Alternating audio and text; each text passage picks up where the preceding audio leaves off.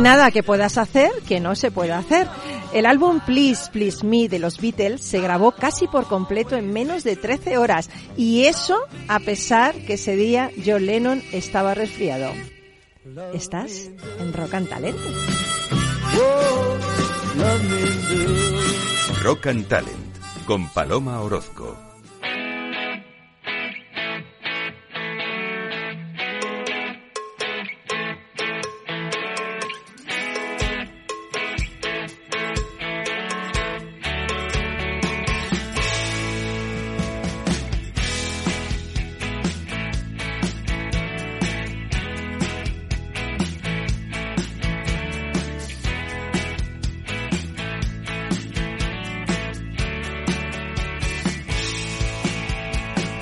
Bienvenido, bienvenida a Rock and Talent, otro lunes más aquí acompañándote en el Día Internacional de los Beatles.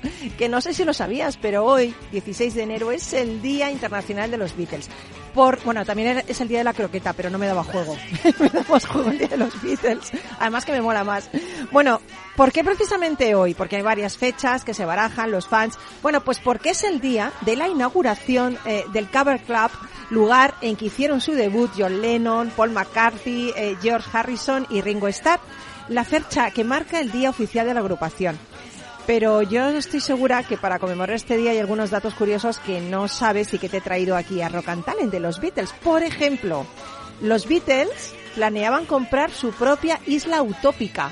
La isla la propuso Lennon y la isla quedaría en las costas atenienses. Pero al final nunca lo hicieron, claro. Una isla utópica pues se quedó en utopía. Los rusos oían a los Beatles en escáneres de rayos X usados porque en plena Guerra Fría se habían prohibido los discos de vinilo de la banda. Eh, Joe Harrison perdió la virginidad mientras el resto de la banda espiaba. Sí, amigos, esto es un momento boyer aquí en Rock and. Todos dormían en literas en la misma habitación y George se las arregló para tener relaciones debajo de las mantas. Cuando terminó, el resto de la banda le aplaudió dándole ánimos y celebrando su logro. Anda, que como esto tuvieron que hacerlo todas las noches. ando, ando aquí aplausos. No sé, esto, esto no sé, es como para aplausos. Bueno, y Disney fue el lugar elegido para la despedida de Lennon del grupo. John Lennon se encontraba hospedado en un hotel allí cuando decidió terminar definitivamente con la banda de rock and roll más famosa de la historia. Y bueno, pues además del Día Mundial de los Beatles, hoy se celebra el día más triste del año, el Blue Monday. Pero nosotros cambiaremos la efeméride porque nos da la gana y celebraremos el día más alegre del año. Y lo haremos con nuestros invitados magníficos, como siempre, empezando por un crack de todo, pero en especial de las ondas, que es nuestro compañero José Joaquín Flechoso, que es director del programa Cibercotizante, Gestión del Talento y Empleo Público en esta casa, en Capital Radio. ¿Qué tal, José Joaquín? Buenos días. Buenos días, encantado Paloma, como siempre en tu programa. Me siento mm, como eh, pez en el agua. como pez en el agua, pero pero oye, que, que cómo se siente uno al otro lado, porque estás siempre en, en el lado de presentar, dirigir programas. ¿Cómo te sientes Bueno, ahí en ese siempre lado? no, porque yo empecé, uno Sí, tiene que ser dijiste. eh, fiel a sus orígenes, y yo empecé con una Invitado. sección de invitado, y efectivamente estaba en el mismo sitio en el que estoy ahora mismo. Pero Nosotros sí, hay una cosa que hacemos bien en Capital Radio es detectar talento y de repente explotarlo, porque empezaste con una sección y tienes tres programas. O sea, Sí, no se afor- va a acabar esto. Afortunadamente, sí, sí, tengo tres programas y muy feliz. sí. Bueno, hoy vas a venir a hablarnos de una iniciativa increíble eh, que ha hecho, bueno, en nuestra nuestra casa Capital Radio junto con Fundae y vas a hablar de un libro, bueno, no quiero adelantar, una iniciativa que une talento y literatura. Sí, porque, bueno, en este, en este No, no- nos das un titular nada más. un titular, eh, hemos rescatado talento. Hemos rescatado talento. Y uno de ese talento rescatado es eh, Itziar eh, Donezar, que es periodista, profesora de yoga y ganadora del mes de junio de este concurso del que vamos a hablar, de microrelatos de Fundae. Eh, que bueno, eh, tenemos alguna sorpresa para ti hoy, ¿eh? También, Itziar. Bienvenida a Rock and Talent. Hola, buenos días, bienvenida. Yo es la primera vez que estoy en tu programa, pero también encantada. ¿Y esta es tu primera experiencia radiofónica? No, no, yo trabajé cuando nada más terminar la carrera, trabajé en varias emisoras de radio y, y he hecho, no demasiado, pero algo sí. Qué algo bueno. sí, me encanta la radio. Y yo, Bueno. la, la- yo la entrevisté también. ¿eh? Madre mía, Es bueno, verdad. pues luego hablaremos con vosotros de todo esto y de talento. Eh, también estarán con nosotros eh, Lluís Torra, que es presidente del Club de Marketing de Barcelona, y vamos a desgranar con él esas tendencias del marketing de 2023 que, bueno, yo creo que con un experto va a ser mucho mejor y nos vamos a enterar de todo. Y luego hablaremos con Chisco Mosquera, que es CEO de la Frontera VR, eh, que nos va a hablar de una cosa que está cada vez más en boga de todos, que es el, eh, la formación inmersiva, con tecnologías inmersivas en el metaverso. Así que cuando quieras, duende, hoy te he dado ahí en todo el gusto, ¿eh? Con los Beatles, ¿eh? Hasta, hasta, hasta cantando y bailando. Nos vamos cuando tú quieras, a empezar. Ya.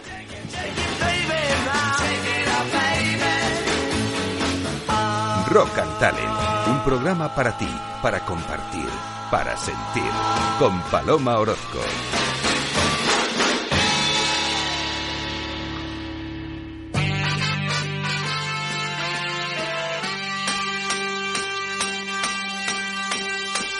I was alone, I took a ride, I didn't know what I would find there. Another road where maybe I could see another kind of mind there. Ooh, then I suddenly see you. Ooh, did I tell you I need you every single day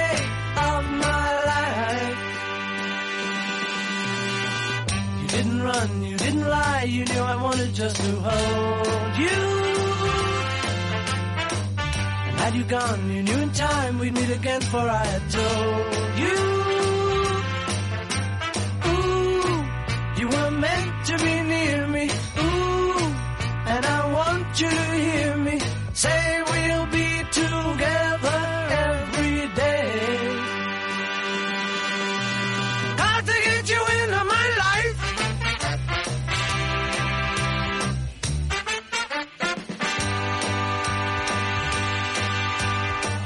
Que bueno, yo, yo no creo que haya habido grupo como los Beatles, ¿eh? Por la revolución que fue en los años 60, por las canciones, por el sonido, pero también tenemos aquí otra revolución. Que cuando dos grandes se unen, madre mía lo que sale. Fundae y Capital Radio han creado el primer concurso de microrelatos de Fundae con el objetivo de descubrir la creatividad y la imaginación de sus seguidores, tanto a través de Internet como de redes sociales, y se desarrollan temáticas que tienen que ver con el talento y la formación. El concurso tiene carácter mensual, máximo 100 palabras, es muy difícil, porque algo pequeño, microrelato, condensar algo es muy es. complicado. Y los relatos ganadores se producen en formato audio para ser retransmitidos en el programa Gestión del Talento en Capital Radio, dirigido por ti, José Joaquín Flechoso. Y eh, además se ha hecho un libro que es alucinante con todos los relatos ganadores Y finalistas. y finalistas. Sí. Y mañana es el, como el apoteosis final porque presentáis ese libro, ese libro que ahora re- reúne todos esos relatos, ¿no? Cuéntanos, ¿cómo fue la idea? ¿Cómo se te ocurrió? Bueno, pues... eh, Bueno, lo raro es que no se te ocurra cosas porque se te ocurre en cada diario. Cosas buenas y malas, ¿eh? Dios También mío. soy muy perverso. A ver, a ver. Pero bueno, no, eh, cuando empecé el programa de gestión del talento, eh, bueno, sabes tú que tú como directora del programa sabes mucho mejor que yo, tienes más Bueno, vamos a meter una cuña publicitaria. Gestión del talento que se emite. Sí, bueno, se emite todos los miércoles de una a una y media aquí en Capital Radio. Y, y esto cuando empezó yo quería darle algún aderezo especial. Al- No quería hacer solamente un programa que fuera una entrevista. Eh, metimos alguna microsección para hablar de, de, de- de Fundae, para recomendar un libro todas las semanas. Y yo creía que había que ponerle una guinda. Y esa guinda era precisamente eh, hablar del concurso de microrelatos. Y, tal y como pongo en el libro, porque yo he escrito la, introducción y, he coordinado la publicación, pues eh, pongo algo que es real. Mm, Estaba cortando el, el- el pelo, estaba en una terraza. Es muy malo Es- cortarse el espera- pelo. Sí, sí, esperando, esperando mi turno y estaba en una terraza de al lado tomándome un, un- un té y de pronto pensé en, en hacer un concurso de microrelatos dentro de esto y lo primero que era fue hablar con Fundae por ver si el incorporar un concurso de microrelatos le creaba problemas. Y entonces eh, llamé a una persona, a, a Trini Méndez, que ha estado también con Qué nosotros. maja Trini, ¿eh? ¿Verdad? Bueno, La bueno. bien Super. Trini, super Trini. Y entonces yo lo primero que le dije, digo, Trini, si yo mm, organizo esto te complico a ti la vida, porque... Y dices, sí, eh, pero me encanta, ¿no? Exactamente. ¿En serio Eh, dijo eso? No, de verdad, de verdad fue así. Yo, yo podía esperarme el sí o el no. El no también siempre es una respuesta, ¿no? Pero efectivamente fue así. Entonces, a partir de ahí le fuimos dando, dando forma. Y mm, lo que había que hacer era crear unas bases, creamos unas bases, eh, y queríamos dar ese formato de microrelato. Y la idea era bueno, la idea es y la realidad es que todos los meses cambiábamos la frase del mes que debía de incorporar la, la palabra talento y así se refleja en el libro. Eh, eh, entonces eso lo empezamos en el mes de septiembre y hemos ido haciendo todas los, eh, las semanas una selección sobre los relatos, microrelatos que nos iban llegando eh, para tener un ganador y unos finalistas. Y a partir, según se iba eh, cebando el concurso por sí mismo, pues eh, pensé, digo, ¿por qué esto no le dejamos inmortalizado de alguna forma en una publicación?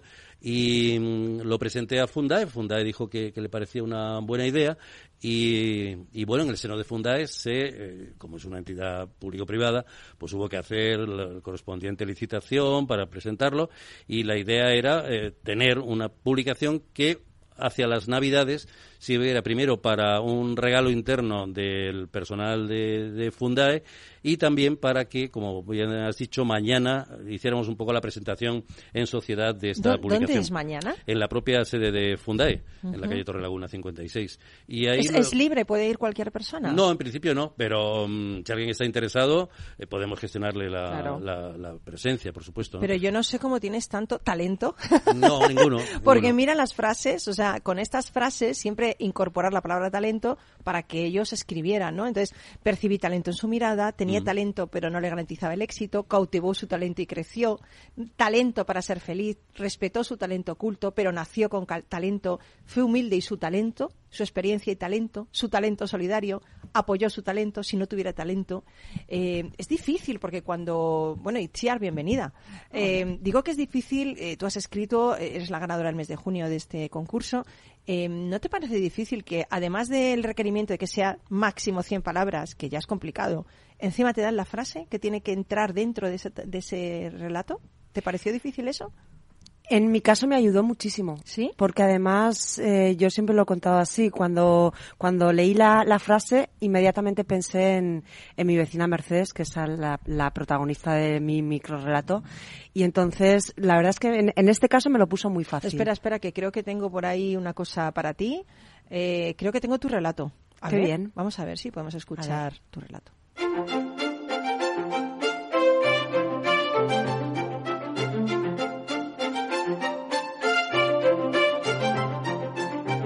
Si algo le define es su talento solidario. Bueno, y su capacidad de hilar recuerdos que crean monólogos deliciosos, de esos que piden un tiempo lento. Cuando ella me cuenta cómo era el barrio en los años 50 y me cuenta cómo vivía en un bajo sin ventana ni aseo, y me cuenta también todo el hambre y el frío que pasó, yo lloro. Y ella me dice, niña, no llores, que todo se va a arreglar y me regala una vez más un plato de bacalao con tomate que ha cocinado esa mañana. Y entonces mis problemas desaparecen. Bueno, eh, Mercedes, que seguro que nos estará escuchando, yo quiero una vecina como Mercedes que me dé el bacalao con tomate. es real, Mercedes. Es real, es real, es mi vecina del tercero, efectivamente, una mujer de 83 años que, que me cuida muchísimo y tenemos una Qué relación bueno. muy especial. Qué bueno. Fíjate, es bonito porque es trasladar a, a literatura algo de la vida cotidiana. eh, me encanta, Claro. ¿no? Elevar a, a literatura algo que sucede todos los días, esos pequeños milagros que no vemos, ¿no? Sí, yo fue la primera pregunta que le hice a, a Isia, precisamente mm, al respecto, ¿no? Digo, bueno, pero es un, un caso real.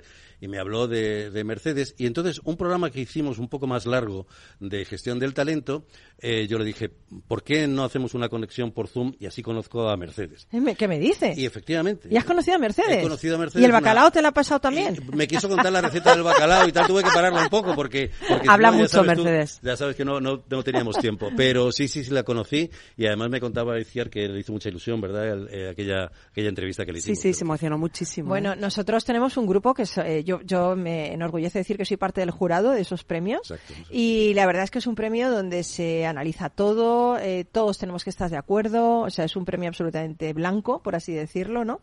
Pero me gustaría saber, eh, José Joaquín, anécdotas que te han surgido en este proyecto, ¿no? Porque, bueno, primero he de decir que el libro es maravilloso. El Mm. libro está súper bien educado, eh, eh, editado, iba a decir educado, editado por Lite Editorial, Sí, pero sí. luego además tiene unas, unas, eh, unas Mm. ilustraciones. Sí. ¿De quién son las Yo- ilustraciones? yo- sí, pero que antes, antes de contarte un- un- una cosa, hemos escuchado un- el, el microrelato, la voz de nuestra compañera Ay, Maite, Maite, Gutiérrez, Maite que acompaña Gutiérrez, es- es grabaciones. maravillosa. Félix Franco, que nos selecciona una Sí. música de fondo siempre excepcional. Bueno, es que tienes a dos, que cómo va a fallar el proyecto con y estos dos. Guillermo Luna, que también quería hablar, Sí. porque todas las semanas, todos los meses, él mantiene en el banner de Capital Radio Sí. el concurso para que vayamos. O sea, esto es un trabajo Es un equipazo, co- co- hombre. colectivo. Yo he ido poco a poco molestando, entre comillas, a todo el mundo y todo el mundo me ha respondido.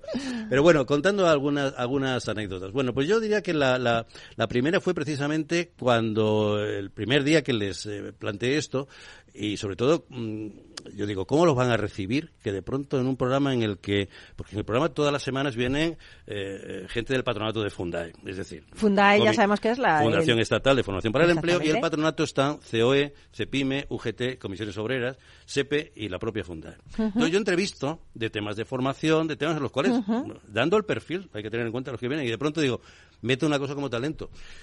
Se lo conté a, mm, al, a- al gerente de Fundae y lo más elocuente fue su primer silencio. Dice, y digo, ¿qué me va a decir? Este sí, silencio puede ser bueno o malo, no. claro. Claro. Me dijo, qué buena idea.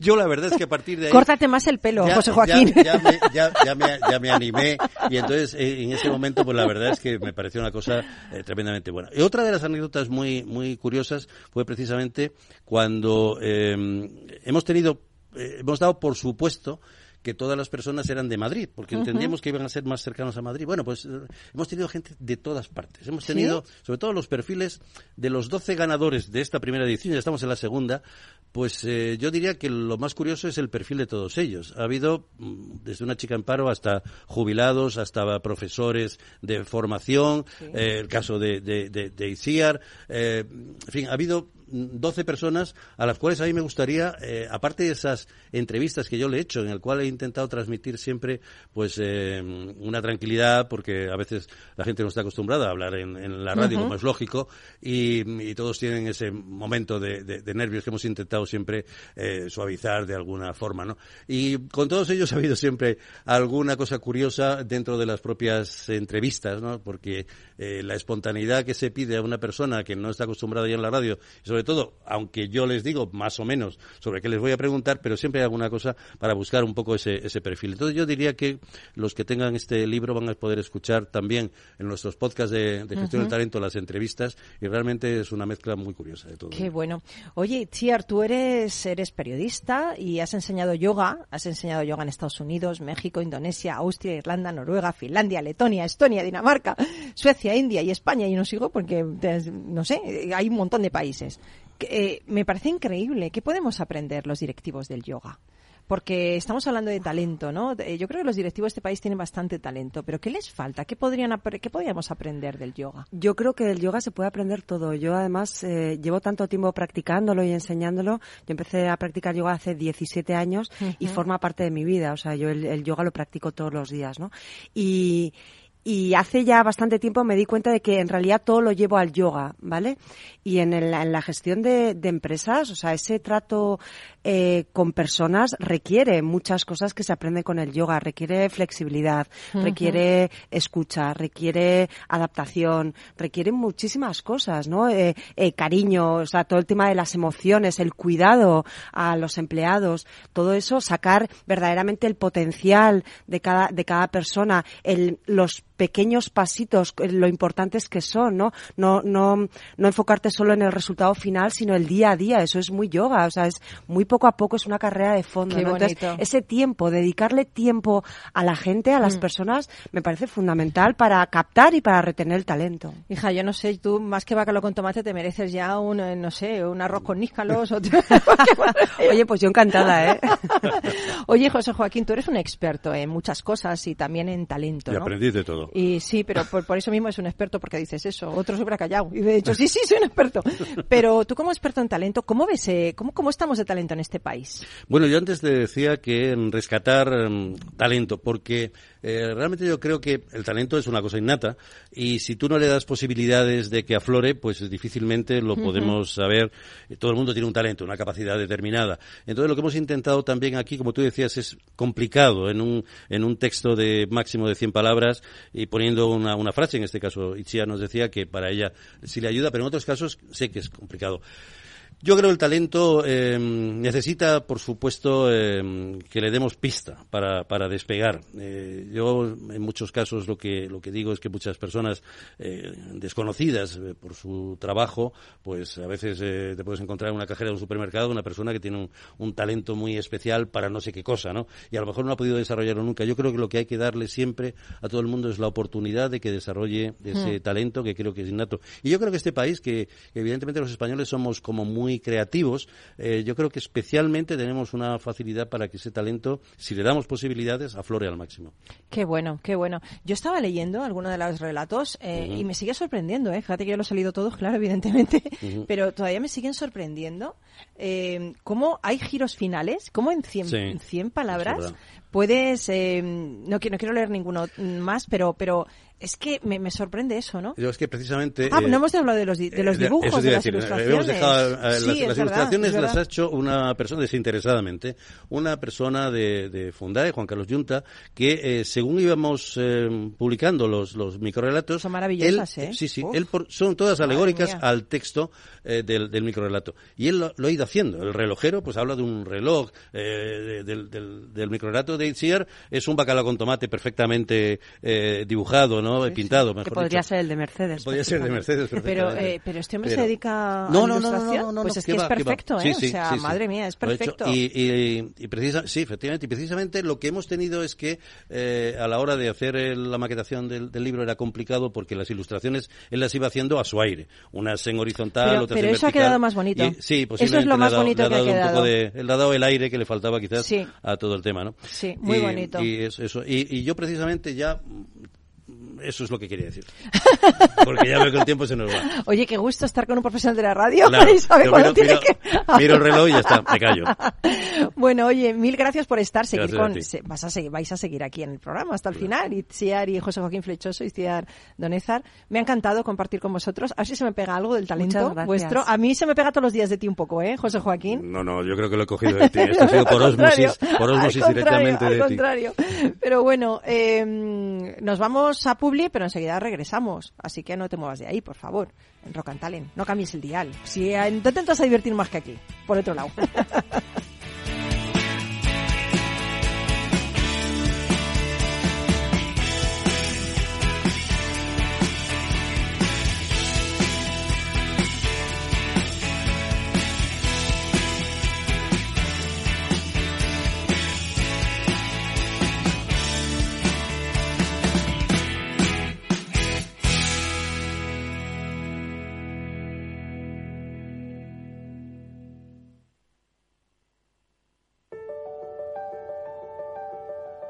Capital Radio lanza el nuevo formato de Cripto Capital, todos los lunes a las 3 de la tarde con el maestro de trading algorítmico Carlos Puch Sajibela. Lo que nadie te cuenta, escúchalo en Cripto Capital.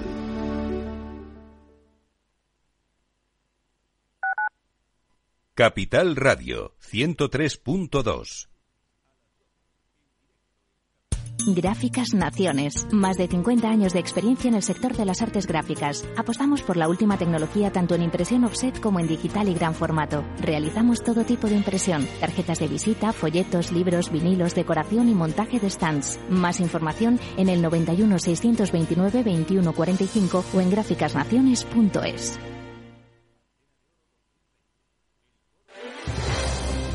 Si quieres entender mejor todo lo que rodea nuestro sector alimentario, tienes una cita en La Trilla. Un gran equipo de especialistas te acercará a la actualidad económica y política desde el campo hasta la mesa. Conocerás sus principales innovaciones sin olvidar las producciones más tradicionales. Los sábados de 8 a 9 de la mañana con Juan Quintana, La Trilla de Capital Radio.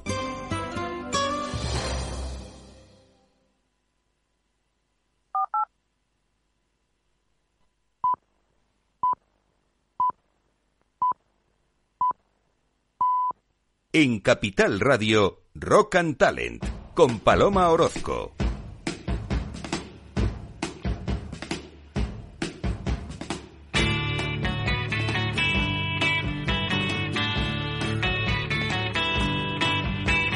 Look what you're doing.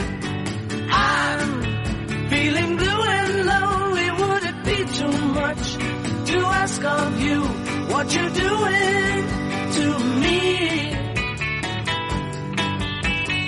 You got me running, and there's no fun in it. Why should it be so much to ask of you what you're doing to me? I've been waiting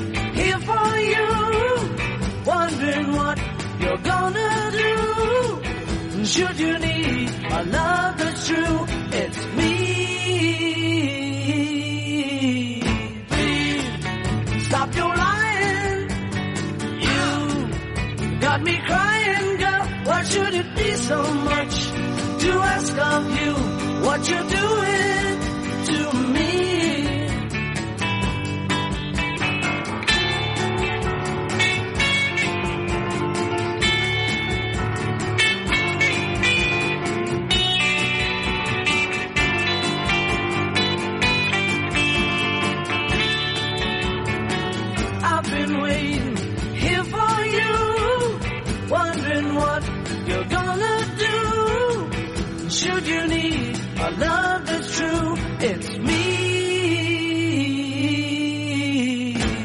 Que bien me lo estoy pasando en el Día Mundial de los Beatles. Me está poniendo el de una música que, vamos, eh, os gusta, ¿no? Itziar, José Joaquín. Os gustan los Beatles, ¿no? A mí me encantan. Sí. Bueno, es mi generación, sin Ah, duda. claro, claro. fenomenal. Bueno, yo no sé si le gustarán eh, los Beatles a Luis Torra, que seguramente que está por ahí ya. ¿Qué tal? Buenos días, Luis. Buenos días, ¿qué tal? ¿Qué tal? ¿Te gustan los Beatles? Me gustan, me gustan. Era más de Rollings, pero me gustan los Beatles. Bueno, te digo, es que es que porque hay que elegir, digo yo. a mí siempre me decían Bueno, eso. pero- Hombre, Pero éramos de elegir, ¿eh? Sí, a mí me gusta también los Rolling, ¿eh? Bueno, a mí me gusta toda la música. Bueno, oye, gracias por, por estar aquí en Rock and Talent para arrojar así un poquito de luz al tema del marketing, porque acabamos de empezar un nuevo año y bueno, yo, Mm. yo quería un poquito repasar eh, en el tema del marketing qué ha sido este 2022, hacia dónde vamos eh, el 2023 y, y he pensado, bueno, pues qué mejor que preguntárselo a Luis Torra, que es presidente del Club de Marketing de Barcelona, que es la entidad decana de los clubs de marketing en España y CEO de Como, además. Y eh, aquí estás tú pa- para aquí para contestarme. Bueno, Bueno, ya ve qué expectativa, ¿eh? Bueno, lo primero que quería comentarte, quería un poquito repasar de dónde venimos, ¿no? O sea, quería que te mojaras un poquito en cuál ha sido la sorpresa y cuál ha sido la decepción en el sector de tendencias del marketing en 2022. Que vamos a hacer, así como esta especie de dónde ha estado el top y dónde ha estado el pluf, por así decirlo. y, y- y yo te diría que, que- que- que, ah, la sorpresa y la decepción pueden tener ah, algo de lo mismo. Yo, yo hablo del metaverso, ¿eh? que ha sido seguramente el, el- el boom del año, ¿no? que parecía o parece que esto puede ser como la revolución industrial fue en su momento y, y que realmente lo podría ser, pero me da mucho miedo que, que esto que podría ser una gran sorpresa nos quedemos en lo superficial y que, que revivamos un poco lo que hace años, igual te Sí, acuerdas del Second Life, Sí, sí. Ah, y que nos quedemos más en lo superficial que en lo que realmente aporta la tecnología y el 5G que podría dar de mucho. ¿no? Yo, aparte de eso, te diría que me, me entusiasma que se haya consolidado el auge que la pandemia nos llevó de, contenidos audiovisuales. Ah, yo creo que, y ahí la radio, realmente tenéis un, un, un plus que otros canales no tienen, que se han consolidado un, un formato que parece que era antiguo, que era el podcast, ¿no? Y hoy se consume radio en directo y en diferido como se había consumido años atrás, y esto está muy bien. Qué bueno. Oye, ¿y en el 2023? ¿Qué tendencias crees que van a, bueno, pues van a petar directamente? ¿Y qué crees que está en auge pero que caerá? Yo creo que, que el 2023 debería ser el año de la inteligencia artificial. Que hablamos mucho de ella, que llevamos tiempo hablando de ella, pero que hemos de empezar a hacer el, el trabajo. Y realmente la inteligencia artificial nos puede dar muchos beneficios a nivel de marketing, ah, por el hecho tan simple de poder personalizar mucho más ah, nuestro contacto con los clientes, nuestra oferta con los clientes, y hacerlo de un modo como muy natural, entendiendo realmente las necesidades de lo que nos piden y dar respuestas, yo diría más eficiencia, nos daría mucha más eficiencia y a la vez daríamos mucha más satisfacción. Qué bueno, o sea, ¿tú crees que la inteligencia artificial es algo, es una tecnología donde deben poner puesta la mirada de las marcas, ¿no? Donde tienen que... Yo creo que ya la tienen, ¿eh? Yo creo que ya la tienen. El tema es, como todas las ah, tecnologías emergentes, pues hay mucha prueba y error, ¿no? Pero, pero creo que están allí. Oye, ¿y hay brecha en la adopción de nuevos canales y nuevas propuestas según los directivos de las empresas, sean más jóvenes, casi nativos digitales o más mayores? Aquí, aquí te diría que depende de lo, de lo, de las ganas que tengamos los boomers en ponernos al día, ¿no? mira, tú también eres boomers. Sí, sí. bueno, yo soy un boomer, pero parezco una millennial, ¿eh? cuidado, cuidado. Bueno, a mí me pasa lo mismo. No, a ver, al, final cuando uno se rodea de gente joven se, se contagia. ¿no? Sí, y esto es bueno, pero ha de haber una, una voluntad de ponerse al día, de estar al corriente y de vivir la realidad del día. O sea, hoy, hoy la, la, la convivencia, la comunicación no tiene nada que ver, nada que ver con lo que es, cómo se ejercía hace 20 años, con lo cual o, te actualizas y te pones las pilas o te quedas anclado.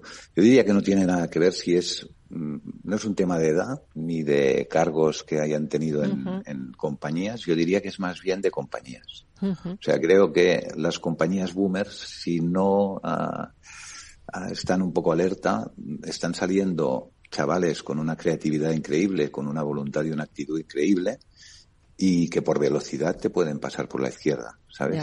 Y esto yo creo que más que de directivo se trata del, del corsé que a veces tienen algunas grandes compañías. Oye, y desde hace muchos años yo creo que vivimos una época de incertidumbre, aunque para mí te digo que la incertidumbre a veces es una gran oportunidad. Pero bueno, el, marketing parece que es uno de los sectores que más está notando esta incertidumbre, ¿no? Eh, ¿Cómo ves tú las agencias y empresas del sector? a ver, es que, es que, es que si hablamos de empresas del sector, te puedes referir por un lado a agencias, pero en el fondo del marketing lo viven y lo sufren todas las compañías con sus propios departamentos, con lo cual yo creo que la evolución que puedan tener las agencias la han de tener los departamentos de marketing. Nosotros hacemos anualmente un estudio de cuál es la situación que viven los departamentos de marketing o agencias y yo diría que tenemos pendiente todavía, a pesar de una pandemia, a pesar de que lo que comentaba antes, ¿no? Del auge de contenidos digitales, uh, queda pendiente un gran avance en, en invertir en marketing digital, en, en invertir en, en tecnología. Uh, estamos todavía uh, un poco lejos. Yo creo que es el, el, el gran reto que tienen las agencias y que tienen los departamentos de marketing, entre otras cosas porque, tú lo has dicho al principio, estamos en una sociedad que cada vez es más líquida. O sea, aparecen redes sociales, ¿quién nos iba a decir que hoy Facebook sería para boomers, no? Que ya no es la red que, y hace cuatro días, no nos engañemos, pero es que hoy, uh, ojo con Instagram porque le están saliendo competidores como TikTok que puede durar cuatro días, con lo cual no hay nada que tengas asegurado. Antes las, las, las épocas eran más largas, ahora la, la, la, vida de una empresa puede ser muy corta si no te pones realmente las pilas. ¿no? Yo creo que va por ahí. Hemos de, de hacer un esfuerzo todos en, en realmente hablar el idioma de los jóvenes de hoy, que no deja de ser el idioma de hoy. Mm, qué bien. Oye, qué bien lo explicas, ¿eh? Lo explicas muy bien. ¿eh? ¿Cómo se nota que eres presidente del Club de Marketing de Barcelona? Bueno, igual. ¿eh? La, decana de los clubes de marketing en España. Y bueno, pues nada, Luis, nos ha encantado conocerte, nos ha encantado escuchar tu opinión y gracias, por inspirarnos hoy aquí en Rocantalen. Hasta cuando quieras. Pues mucha suerte con todo. Gracias, Luis. Buen día. Chao. Hasta luego. Seguimos aquí en Rocantalen.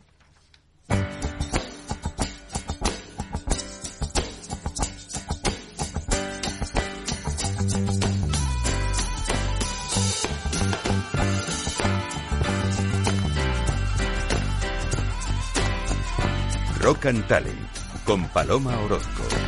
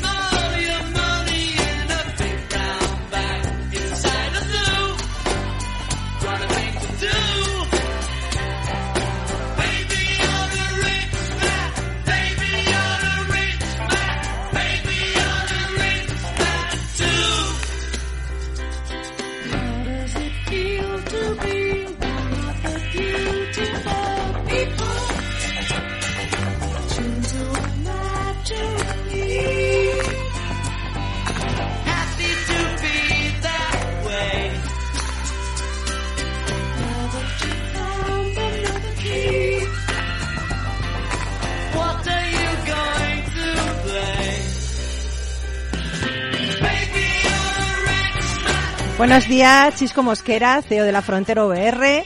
No sé si Chisco o Francisco. ¿Chisco? Buenos días. Chisco, Chisco está bien. Chisco está bien, es que dice el duende, le he llamado y me y claro, a lo mejor tengo mucha confianza, Chisco, ¿no? Pero para los amigos te podemos llamar Chisco, ¿no? Exacto, Chisco está bien, sí. Oye, hablábamos hace un poquito con una persona, con Luis Torra, eh, el Club de Marketing de Barcelona, hablaba un poquito del metaverso, ¿no? Que ha sido la gran revelación del año 2023. Y apuntaba, como dice, bueno, a lo mejor también se puede quedar en decepción, pero yo creo que no con vosotros, con la Frontera OR, porque realmente estáis haciendo unas cosas increíbles en el mundo de la formación inmersiva. O sea, eh, cuéntanos, ¿qué es esto de la formación inmersiva?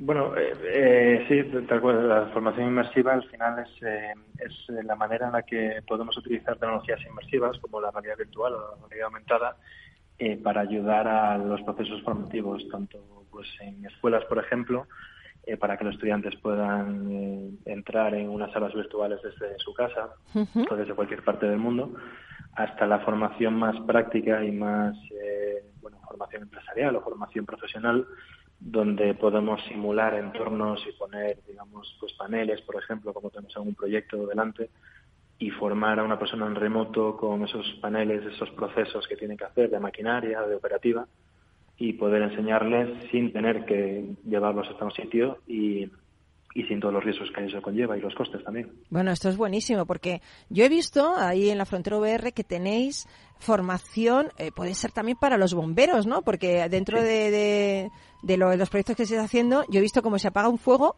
que es que realmente estás en el fuego, pero no te quemas, claro, evidentemente, pero es increíble cómo estás apagando el fuego. Esto es, esto tiene un potencial alucinante, ¿no? Para, para colectivos, por ejemplo, con los, como los bomberos, ¿no? Sin peligro ninguno.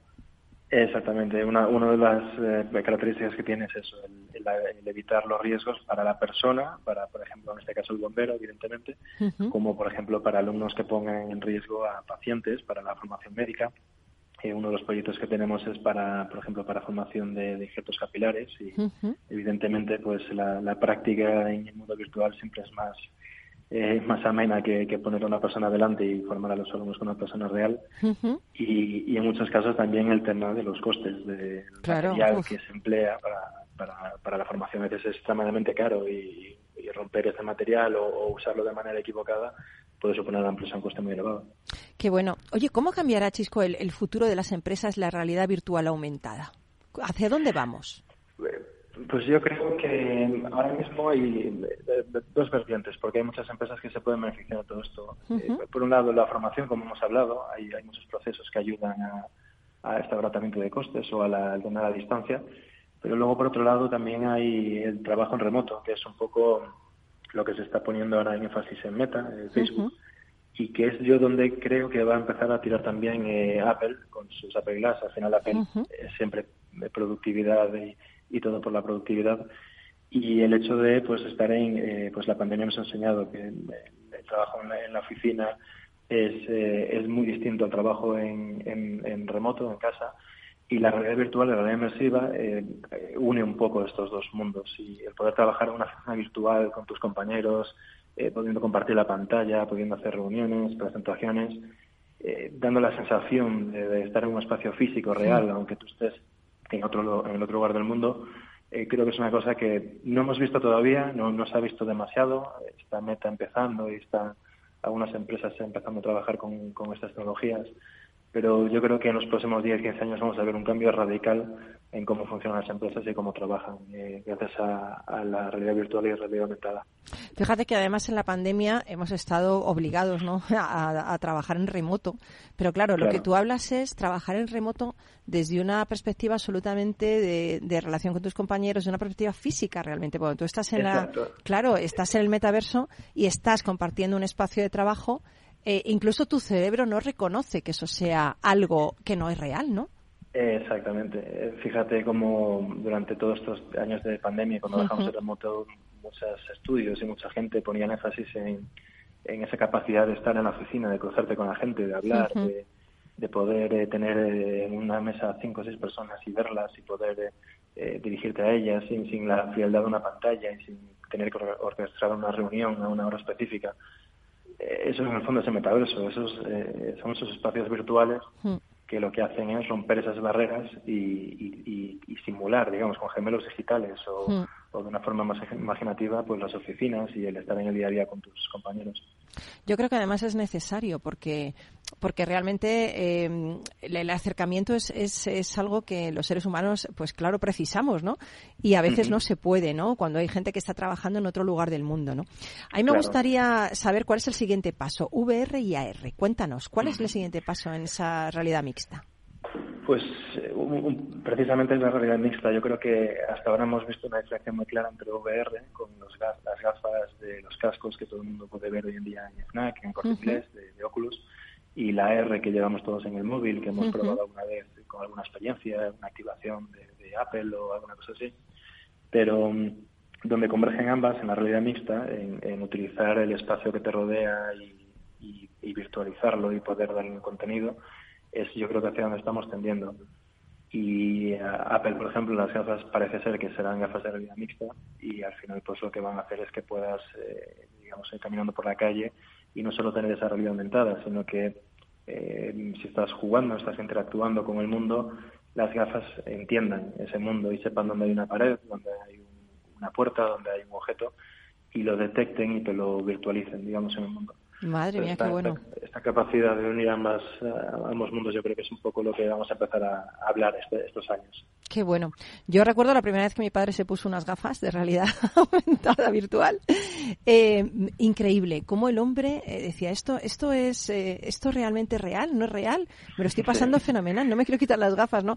Es, yo creo que es muy bueno, sobre todo para gente que tiene movilidad reducida, para, ya no solo hablamos de formación, sino hablamos de que puedan esquiar, que puedan volar, que puedan visitar un avión por dentro, ¿no? como tenéis vosotros un programa. Em, ¿cuál, cuál, es, ¿Cuál es el proyecto más interesante en el que estáis ahora? Si no me puedes decir el nombre del, cliente, lo entiendo, ¿no? Pero, ¿cuál es el, proyecto más interesante que para ti que estáis ahora, Chisco, desde la frontera VR? Ahora mismo, ahora mismo tenemos a la mesa en, dos proyectos. Eh, uno que consiste precisamente en, formación. Eh, y en el que bueno extendemos un poco todo lo que hemos eh, creado ya para NetJets en el sentido de, la aviación, porque es un sector donde tenemos mucha presencia y estamos haciendo un proceso formativo, presupuestando un proceso formativo para, para gente en remoto. Y, y, por otro lado tenemos un proyecto eh, también de una empresa muy importante aquí en España eh, de realidad mixta, en el que queremos poner un poco el énfasis en, cómo eh, estas experiencias de realidad mixta, entendiendo el entorno y pudiendo utilizar el entorno para virtualizarlo, eh, te pueden eh, mostrar los, los, riesgos de, la, de, los cambios climáticos de una forma absolutamente inmersiva y en, y en, una sala en la que pues todo el espacio que te rodea se inunda y puedes llegar a ver pues cómo afecta el fondo marítimo la, la, la calidad fonométrica de los plásticos, el, el, problema que hay hoy en día con los plásticos en el mar y el reciclaje. Y estos son dos proyectos muy grandes que tenemos para procesos muy distintos y, y a, margen de un proyecto nuestro interno que estamos haciendo evidentemente para, para oficinas y para virtualización de oficinas que también vamos a abrir en el 2023. Qué bueno. No sé si tú quieres preguntar algo, José Joaquín. Yo tengo aquí al, director de, de, tres programas emblemáticos de la casa. Y no sé si quieres preguntar algo No, bueno, yo la verdad es que soy un, Chisco. yo el Chisco, buenos días. Eh, mira, eh, no, yo soy un auténtico creyente de, de- de- del metaverso a todos los a todos los sentidos, ¿no? Entonces, evidentemente, eh, en el tema de formación creo que es un tema muy importante, sobre todo por lo que ha significado este cambio con la pandemia, en el que ya eh, muchas personas que antes solamente entendían y se entendía en general la, la- la formación como algo presencial, ahora podemos hacer casi un formato híbrido en el cual se sientan, por una parte, presenciales eh, y estando a distancia, ¿no? Lo cual yo creo que eso, no sé cómo, eh, ¿qué opinas tú al respecto? Exacto, ¿no? Ese es un punto muy importante, esto que me comentas, porque al final eh, en- entiendo un proceso formativo, por ejemplo, clásico, en el que tú tienes que ir a un sitio y ponerte delante de una maquinaria y, o de un proceso logístico y tienes que aprender cómo funciona, asistido por una empresa. Eh, hoy en día, eh, en los procesos que estamos haciendo, te puedes poner las gafas, puedes estar en Latinoamérica, eh, puede ser una empresa española y tener a un tutor virtual que está al lado tuya, que sabe dónde miras, sabe dónde tocas, sabe el tiempo que tardas en aprender los procesos, eh, puede ver los riesgos que, que, que- que estás corriendo con ciertas acciones o, o por el tiempo que tardas en hacer ciertas acciones y esa capacidad de ver, de interactuar, de parametrizar y de y de iterar en un mundo virtual sin riesgo para ni para la persona ni para la empresa eh, es, es una cosa Y con, que y con menos costes, no ¿eh? Y con menos costes. cuidado. Exacto, claro. Claro. Y es una cosa que, que, que no se había visto hasta ahora y que un poco la pandemia y este, este distanciamiento que tuvimos forzoso nos, digamos, obligó a ver un poco la realidad de que igual deberíamos empezar a pensar en la digitalización, no solo como páginas web, sino eh, en todo en todos los aspectos de la, de la empresa. Y, y un, un poco la pandemia creo que puso en relieve esa, esa necesidad. Bueno, pues me, me ha encantado hablar contigo, Chisco. ¿eh? Eh, estáis, colaboráis en ese super programa de Selena Niezbala, Metaverso en la. Frontera. Hemos sido pioneros en, en- también en Capital Radio en este programa y así que a través de, ese, de esa plataforma nos sigues informando. que tenemos a los expertos en casa, por Dios. Muchas gracias, Chisco. Feliz día. Muchas gracias a vosotros también. Feliz lunes. Seguimos aquí en Rock and Talent. Hey Jude, don't make it bad. Take a sad song and make it better. Remember to let her into your heart. Then you can start to make it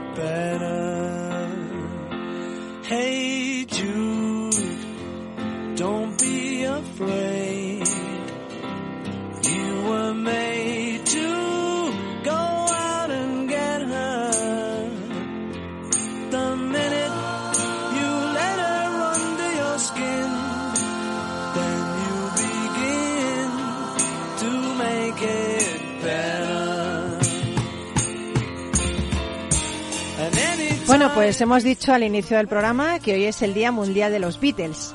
También hemos dicho que es el Día Mundial de la Croqueta, ¿eh? A mí me encantan las croquetas. Y también hemos dicho que es el Blue Monday, pero nosotros lo hemos convertido en Happy Monday directamente.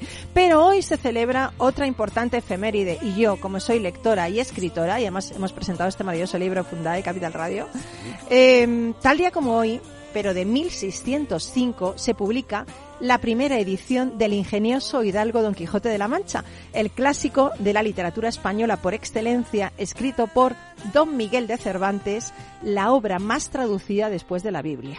Bueno, pues hoy quería compartir contigo alguna de sus frases, porque encierran grandes enseñanzas que puedes poner en práctica tanto en tu vida como en tu trabajo. Y aprovecho para decirte que te lo leas, porque es un libro de verdad que encierra muchas enseñanzas, pero además mucho humor. Una de las cosas que dice es, no se puede, no, no puede impedirse el, eh, no puede impedirse el viento, pero hay que saber hacer molinos. Por la libertad, así como por la honra, se puede y debe aventurar la vida. Son dos cosas diferentes, el amor y el deseo. No todo lo que se ama se desea, ni todo lo que se desea se ama. El crédito debe darse a las obras, no a las palabras. Cuando entras en el corazón de un amigo, no importa el lugar que ocupes, lo importante es que nunca salgas de ahí.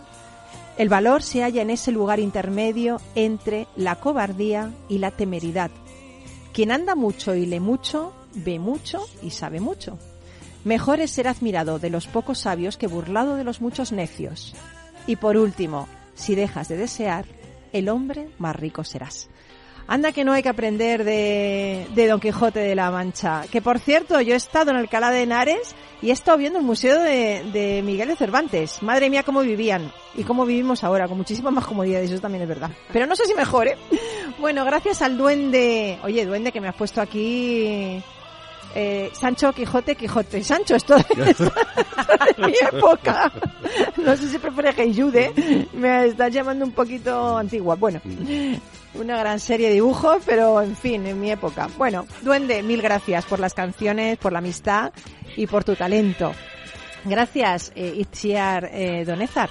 A ti, muchísimas Que, gracias. y a Mercedes, que te ha inspirado, ¿eh? Se lo Oye, contaré todo. Hombre, José Joaquín, vamos a seguir con el tema de Fundaer y microrelatos, ¿no? Sí, por supuesto. Atrapar, esto es como un haiku japonés, pero Toda en español, semana. en español, ¿eh? Así es, O sea, así es, toda la fíjate que en español, en vez del haiku, hablamos de comida, bacalao con tomate, en vez de hablar de la caída de la hoja, ¿eh? Imagínate los españoles como somos. bueno, un abrazo enorme a ti que estás ahí al otro lado. Eh, te quiero mucho, quiero, quiero decírtelo. Y mi consejo samurai de hoy, una palabra dicha con bondad, puede suponer el calor de tres meses de invierno. ¿Cómo te has quedado? Venga, vamos para el verano, que ya queda menos. Besitos, buena semana. Chao, os quiero amigos. Besos.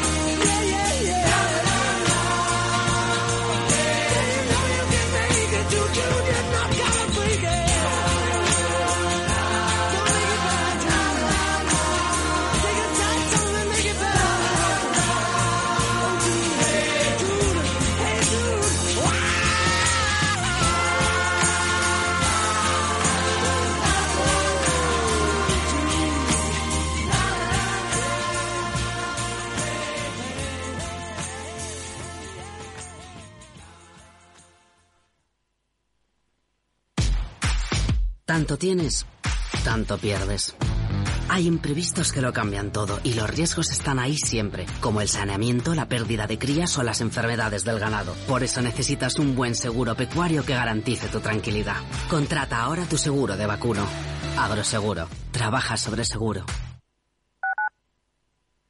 Capital Radio 103.2 Disfruta de la mejor cocina gallega en Montes de Galicia. Todo un clásico moderno en el barrio de Salamanca. Disfruta de la variada dieta atlántica, de las mejores carnes y pescados tratados con respeto y transparencia y regados con una de las mejores bodegas de la zona. En grupo, en familia o en pareja, Montes de Galicia te ofrece el espacio perfecto en cada ocasión.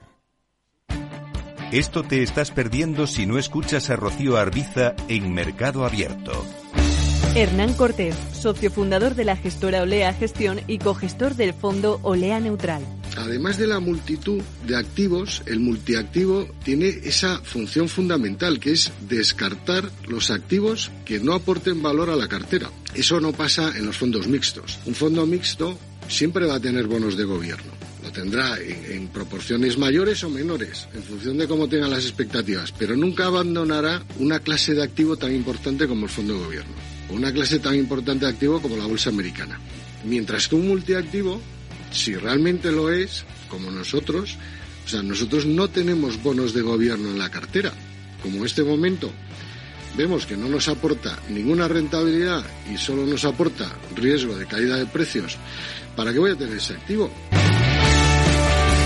Mercado Abierto con Rocío Arbiza.